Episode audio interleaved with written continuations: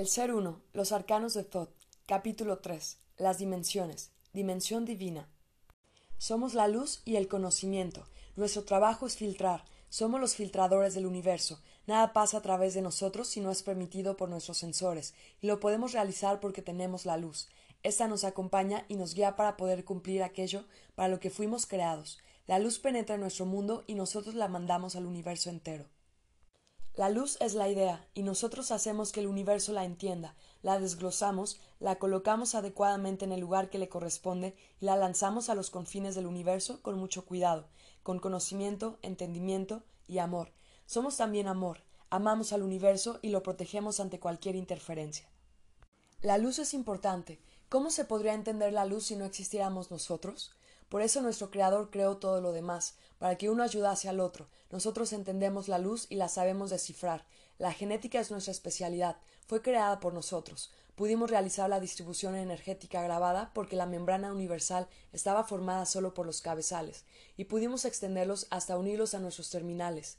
Nos agarramos fuertemente, extendimos el conocimiento y pudimos transmitirlo. Para hacerlo, tuvimos que crear las fuentes del conocimiento, un archivo eterno e interminable.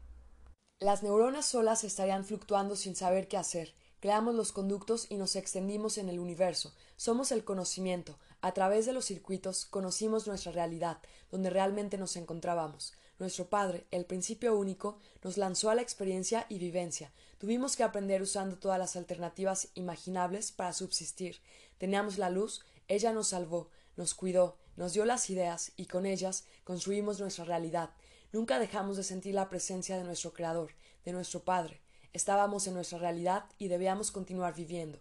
Para ello construimos, elaboramos, encajamos y grabamos. Logramos expandir la luz, haciendo que se infiltrara en el universo. Solo así supimos dónde estábamos. ¿Dónde estábamos? Cuando el todo se expandió, no sabíamos lo que pasaba. Fue todo tan repentino que no nos dio tiempo de saber dónde nos encontrábamos. Todo era luz y silencio. Percibimos que no estábamos solos. Nos tanteamos, nos tocamos y supimos que éramos. Cuando la luz nos alimentó y nos cuidó como una madre a sus hijos, nos dio el conocimiento y entendimiento del todo. Ahí supimos quiénes éramos y dónde nos encontrábamos. Somos mundos del saber, somos la sabiduría, mas la sabiduría debía tener una sede, un lugar donde guardar su conocimiento. No podíamos disiparlo ni entregarlo a otras realidades, ni sabíamos cómo utilizarían la sabiduría del conocimiento. Entonces creamos la Biblioteca Universal. Primero tuvimos que conocer la luz. ¿Quién era? ¿Cómo era? ¿Por qué existía? ¿Cuál era su función? ¿Por qué brillaba y refulgía en miles de colores? ¿Por qué vibraba? ¿Qué era cadencia? ¿Qué era pulsación? ¿Por qué giraba? Era mucho de lo que debíamos descubrir, sobre todo la relación que teníamos con ella. Lo más cercano a nosotros era la luz. A pesar de sentir a nuestro Creador, Él no estaba con nosotros, y a pesar de que la luz nos protegía y amaba, nosotros nos sentíamos huérfanos del principio único. Nos miramos unos a otros y vimos nuestras formas. Éramos terminales que se extendían al infinito. Miramos la luz y vimos un cabezal. Extendimos nuestros terminales hacia la luz y nos unimos a ella. Estábamos formando un todo y ese nos indicaba que podíamos unirnos a otras realidades. Así lo hicimos. Nos unimos a los cabezales, y al hacerlo, un tejido perfecto y armónico se iba formando. Conforme se moldeaba, la luz se filtraba entre los filamentos y ésta refulgía en miles de colores que se bifurcaban y se entrelazaban. Aquí comprendimos que habíamos descubierto la transmisión. Si sabíamos cómo transmitir, ¿cómo entonces podríamos descubrir la recepción? ¿Cómo expandir una transmisión limpia, diáfana, clara, pura, y mandarla a los confines del universo y después recibirla cargada de experiencias y vivencias? ¿Tendríamos la fuerza para conseguirlo? La luz era maravillosa, nos protegía, nos daba amor, armonía, nos sentíamos envueltos por ella, mas era solo eso, luz. Nosotros éramos otra realidad. No podíamos conformarnos con amar, fluctuar y sentirnos eternamente en armonía y paz. Comprendimos que, al ser los transmisores y receptores, el peso del universo estaba en nuestras espaldas, éramos los responsables por ese universo, y si no lo cuidábamos, pereceríamos con él. Gran verdad y descubrimiento, solo nos restaba trabajar, unir, transmitir, recibir y ser el comando del universo. Para realizarlo, tuvimos que crear los medios apropiados. Las esporas energéticas las estiramos formando filamentos finos. Esos filamentos los llamamos circuitos y los clasificamos según su trabajo. De esta forma, uniendo y haciendo, estábamos logrando transmitir sin alterar su cauce. Alrededor de la transmisión construimos una protección fuerte para que nadie alterase la conducción energética. Habíamos formado nuestro hogar y lo llamamos cuerpo energético. Cuando terminamos, no habíamos reparado en que, por indicación de la luz, habíamos creado una forma energética maravillosa, algo que jamás pudimos prever, un brillante perfecto. Nosotros estábamos dentro de él. Era nuestro hogar. El Creador nos había mandado la fórmula a través de la luz. Contemplamos extasiados nuestro hogar. Después de la sorpresa y de tanta belleza, comenzamos a observarlo para poder entender su funcionamiento. Nuestro brillante hogar giraba en su propio eje lentamente. Mientras lo hacía, miles de millones de colores refulgían. Estos pasaban por los filamentos, y al hacerlo, emitían sonidos y ritmos diferentes. El ritmo producía una cadencia determinada, y ese tono estaba regido por un latido uniforme que salía de su centro. Fue entonces cuando nos dimos cuenta de que el centro era nuestro creador, el principio único, que nuestros hermanos luz estaban alrededor de él y que la iluminación y los colores partían del centro hacia afuera. No estábamos solos, nunca lo estuvimos. Hasta el momento habíamos unido al principio único con los cabezales y terminales superiores, tres realidades juntas. Solo entonces, conjuntamente con nuestros hermanos de la luz, pudimos descubrir que estábamos tomando una forma determinada, que luego más adelante descubriríamos que era la forma hombre. Los hermanos luz nos enseñaron todo lo que ellos sabían, sobre todo cómo podíamos utilizar la energía. Nos demostraron que sin cabeza, o sea, sin ellos, no haríamos nada. Supimos que nos necesitábamos totalmente, y nos encaminaron también al trabajo que debíamos realizar. Cuando nos unimos a ellos, o sea, a los cabezales, percibimos que el conocimiento imaginativo del Padre estaba todo ahí. Toda su creación era un solo presente. Nuestro aprendizaje fue profundo. Nada escapó de nuestra percepción. Comprendimos que fuimos, somos y seremos una sola realidad. Nuestro trabajo consistía en ordenar, clasificar, distribuir y colocar todo lo que esa imaginación contenía. Si no hubiéramos tenido a nuestros hermanos de la luz, nunca lo habríamos conseguido. Ellos guiaron nuestros pasos y, poco a poco, conseguimos archivar todo el conocimiento que se debía plasmar en su debido momento. Al filtrarse la luz a través de nuestros terminales, sentimos la vida corriendo por los filamentos. Los cabezales retenían la información y los circuitos la mandaban al lugar que le pertenecía. Era un brillante maravilloso. Nosotros lo dividimos por sectores. Cada uno de ellos tendría un color determinado que lo caracterizaría.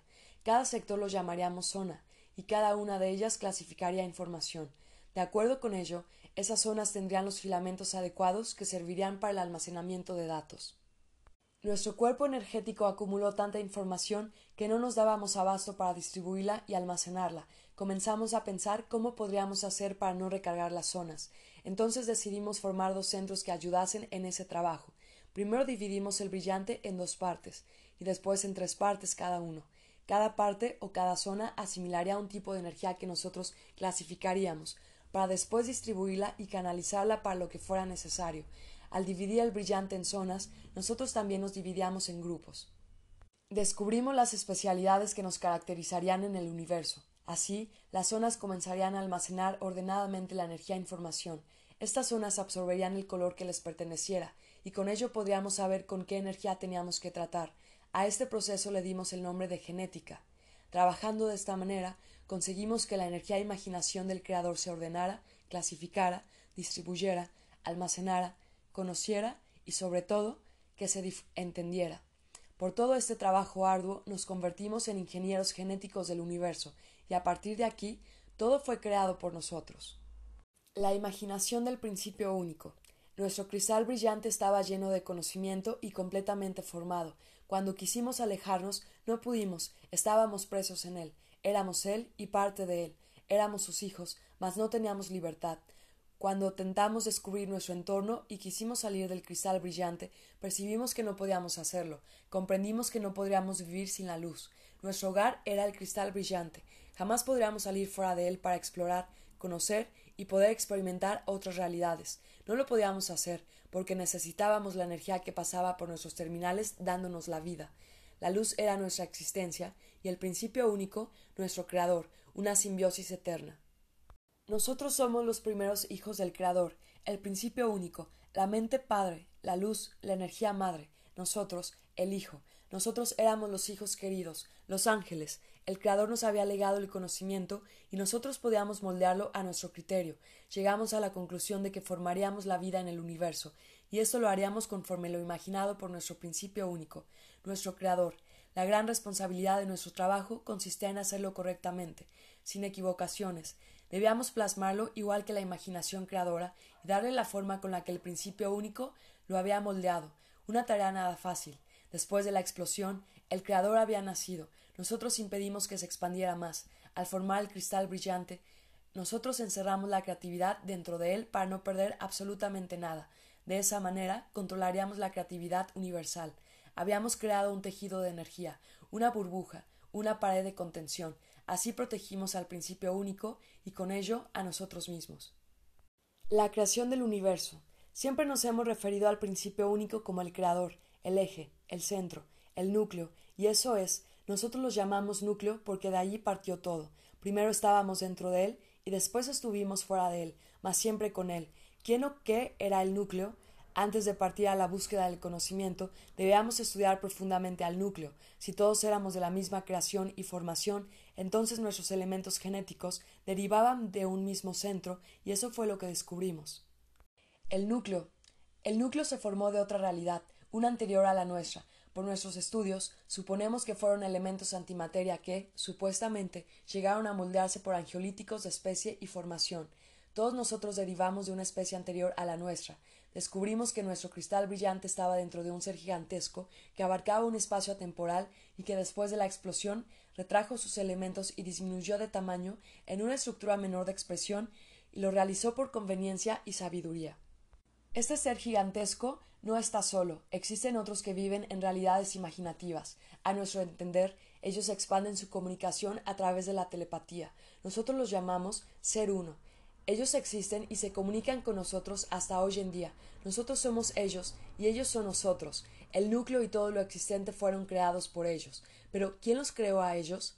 Realidades y creación infinito, sin principio ni fin. Así como ustedes fueron formados en laboratorio, nosotros también fuimos hechos de la misma manera. Primero fuimos concebidos imaginativamente, y luego plasmados en una realidad más densa. Tenemos que entender que nuestra realidad de expresión deriva de un núcleo, y que ese núcleo siempre es un cristal brillante. La creatividad se repite miles de millones de veces. El punto de partida siempre es igual, un núcleo que explota y forma todo lo demás, universo de universos, gigantes y pequeños. Cuando descubrimos dónde estábamos, sentimos una gran alegría y alborozo. La incertidumbre de no saber o de no poder ubicarnos fue terrible. Al principio, nuestro conocimiento llegaba solo hasta el principio único, y no sabíamos quiénes éramos o a dónde nos dirigíamos, hasta que comenzamos a comunicarnos con los verdaderos mentores de nuestra realidad, y ellos nos transmitieron el conocimiento milenario. Nuestro universo, el principio único y las nueve dimensiones se encuentran dentro de una burbuja de energía pura, en un laboratorio de los seres uno. Ellos nos crearon, nos observan, estudian nuestro desarrollo en todos los aspectos. Fuimos creados para ser la continuación de ellos. De esa forma, eternizamos su conocimiento y ellos, a través de nosotros, son eternos. Podemos verlo desde otro ángulo. Nosotros somos ellos, solo que en una escala menor. Cuando ellos descubrieron el funcionamiento de sus mentes, crearon un universo paralelo fuera de un cerebro, colocaron un núcleo en un espacio y lo dejaron desarrollar, le infundieron informaciones con el único propósito de que explotara, para crear una mente que estuviera fuera del contexto normal de un cerebro. De esta forma, ellos podían observar el comportamiento de una mente. Nuestro universo comenzó como un estudio. Éramos clones de los pensamientos de ellos, y ese universo se fue desarrollando tanto que hoy en día somos más completos. Lo que ellos han aprendido es inapreciable, mas lo que nosotros somos se lo debemos a ellos. Lo que hay fuera de esa burbuja es un gran laboratorio. Lo que hay fuera de ese laboratorio no lo sabemos. La comunicación con los seres uno es telepática. Solo sabemos lo que ellos nos comunican. Cuando fuimos conscientes de nuestro entorno, pudimos dedicarnos al estudio de nuestro universo. Ellos necesitaban esos datos y comenzamos a trabajar en ello. Nuestros creadores nos dieron toda la información que precisábamos para esos estudios. El universo y su composición no eran un misterio para nosotros. Los elementos y fórmulas de creatividad nos fueron transmitidos. Así pudimos llegar a estudios profundos y elaborar nosotros también los elementos que necesitábamos.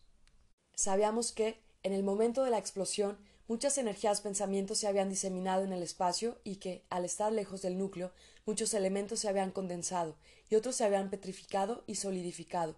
El conocimiento fue total, nada escapó de nuestras investigaciones, y todas ellas, hasta el mínimo detalle, eran transmitidas a los creadores, que a su vez incrementaban su sabiduría para continuar el proceso de creación. Mientras nosotros nos dedicábamos al estudio profundo de la realidad universal, el universo se ordenaba en graduaciones energéticas y los pensamientos se desarrollaban en grados vibratorios y densidades diferentes.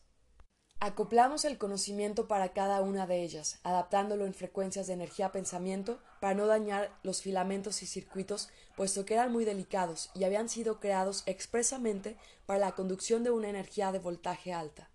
Después de la explosión, el universo quedó convertido en gases y líquido.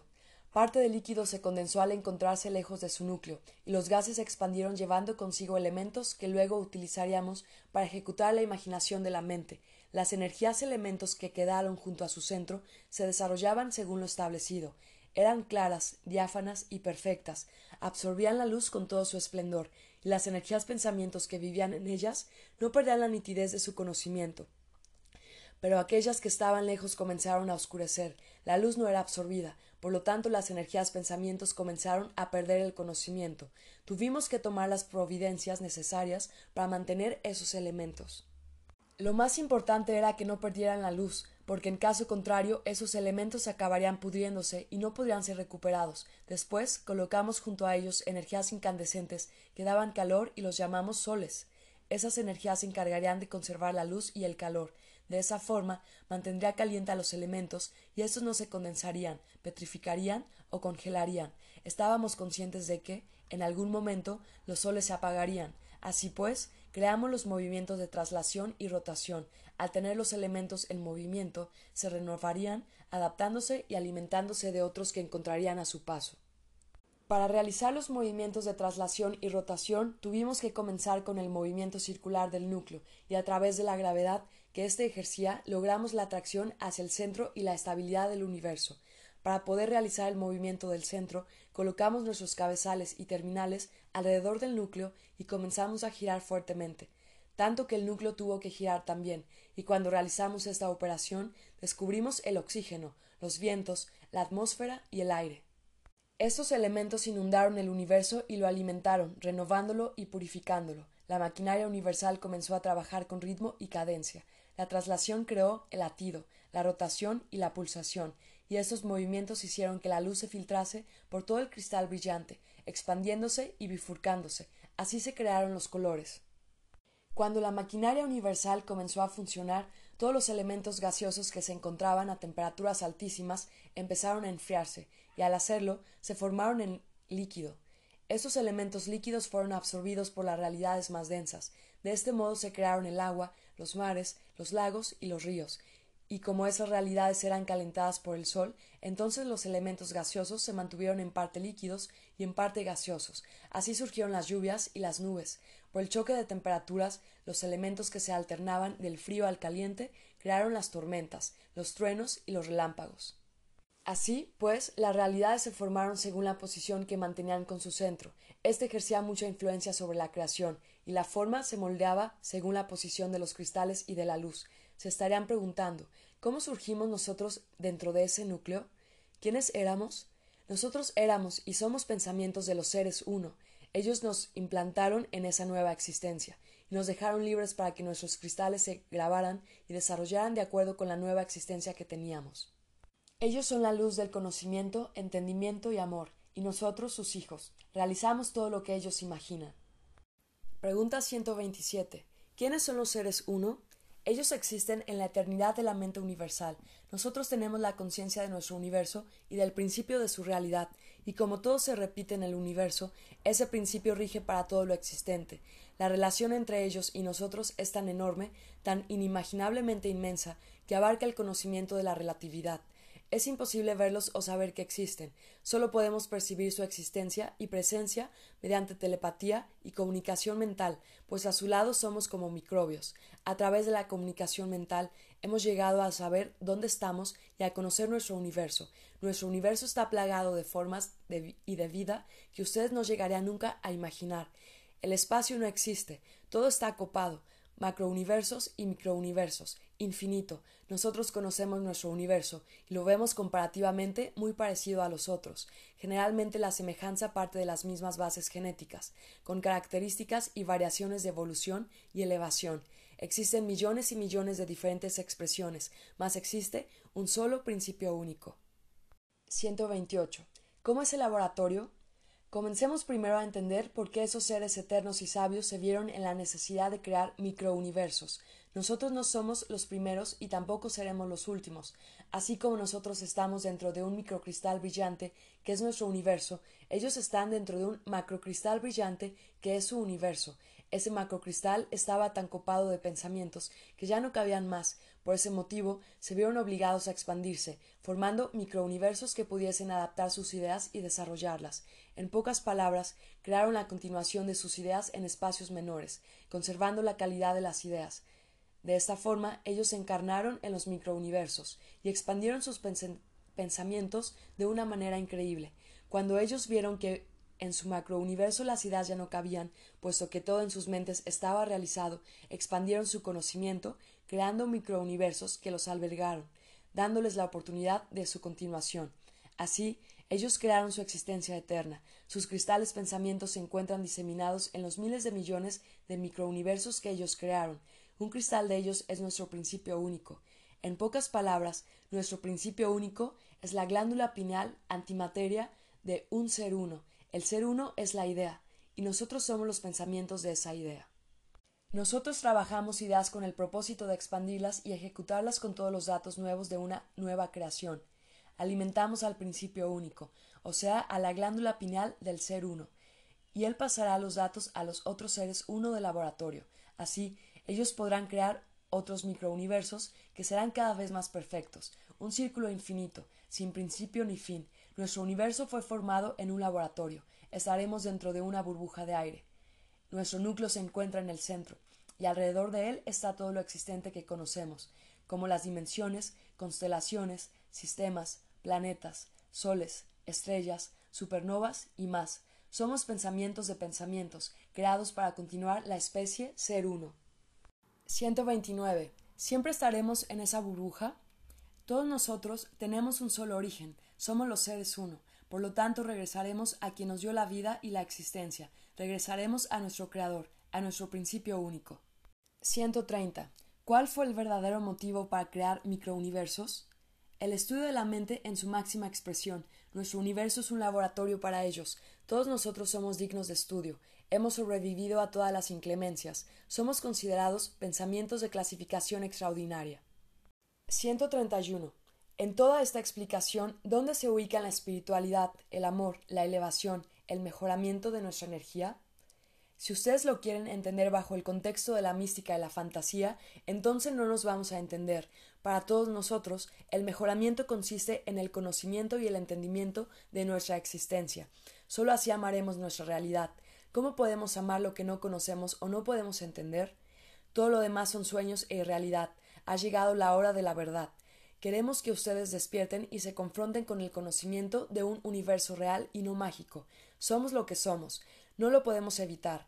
No hay magia, lo que hay es ciencia. El mejoramiento consiste en la responsabilidad que tenemos de nuestro universo y, consecuentemente, de nuestra existencia y de nuestra cruda realidad. 132. ¿Cuál es el fin de mantenernos en una burbuja y ser estudiados? La continuación de la idea, pero también la supervivencia de los seres uno, o sea, de nosotros mismos. Todo lo existente es mental, es la mente que no quiere morir ni nunca lo hará, es la continuidad, la correlación, la vida, la existencia, ser por siempre. El cúmulo de informaciones que estos seres uno tenían en sus mentes era tan grande que no lo soportaron. Comprendieron que tenían que aumentar el grado de sus mentes o descargarla en una continuidad. Al formar los microuniversos, pudieron realizar las dos cosas. Aumentaron el grado, disminuyendo el tamaño, y descargaron las ideas, creando los pensamientos dentro de microuniversos. Como ejemplo, podríamos comparar este proceso con una computadora. Disminuyeron los chips y aumentaron la placa de memoria RAM. 133. ¿Quieren decir que nuestro universo es una placa de memoria? Comparativamente sí. 134. En medio de todo, ¿dónde está ubicado el libre albedrío? El libre albedrío existe en medio de todo. Nosotros vivimos nuestras propias experiencias y vivencias. El desarrollo del universo y de la especie hombre se ha realizado libremente, sin ninguna presión, tanto así que siempre tuvimos plena libertad para realizar lo encomendado según los cánones de nuestra propia creación. Somos mente y pensamientos. No podemos comportarnos según otras realidades. Estamos grabados en una forma determinada de especie, y nuestro comportamiento va de acuerdo con ello. 135. Si nosotros los llamamos seres uno, ¿cómo nos llaman ustedes a nosotros? Todos somos seres uno, si en algún momento el pensamiento elabora su continuación, entonces creará al ser dos, sucesivamente e infinitamente. 136. ¿Cómo es nuestro universo? Cuando el principio único se expandió, estábamos todos dentro del núcleo y fuimos expelidos fuera de él. La luz se propagó y se dispersó. Fue aquí que comenzamos a tejer la membrana universal para proteger al universo y a nosotros mismos. El tejido tomó la forma de un cristal brillante y el todo, lo que llamamos de universo, quedó dentro de la burbuja. Los seres uno formaron una burbuja imagen y semejanza de sus propios seres. Era una réplica exacta en los elementos y en funcionamiento, tanto así que esa fórmula ha sido repetida en toda la creación. Si lo vemos en forma global, estamos dentro de un cerebro de grandes proporciones, lo que entendemos como constelaciones, sistemas, supernovas, soles, planetas y más son glándulas, circuitos, filamentos, neuronas, células y todo lo que contiene ese cerebro. Nosotros somos la parte eléctrica, los pensamientos y el contenido de estos pensamientos forman la mente. Nuestro universo es una mente. Los seres uno continuaron la expansión de sus pensamientos, creando otras mentes dentro de burbujas esferas. Los seres uno no se reproducen. Ellos son eternos y siempre fueron. La idea global de este proceso es juntar todas las burbujas esferas y formar otra mente sin principio ni fin. Nunca terminará. Cuando se piensa que finalizó, comienza todo de nuevo. 137. ¿Cómo son los seres uno? Ellos existen en un espacio atemporal, son la idea, mentes infinitas de sabiduría. Cuando decimos que estamos en un laboratorio, ustedes no pueden imaginar una sala en la cual trabajan científicos e investigadores. El laboratorio al que nosotros nos referimos es una mente en la que se produce una alquimia extraordinaria. Los seres uno crean con el deseo creador de sus ideas y se realizan esos proyectos en el espacio atemporal de su existencia. A ellos no los podemos ver, pero sí los podemos sentir. Son la esencia de la vida, el todo por el todo. Ellos son. 138. ¿Será entonces que las miles de millones de burbujas esferas forman la mente de los seres uno?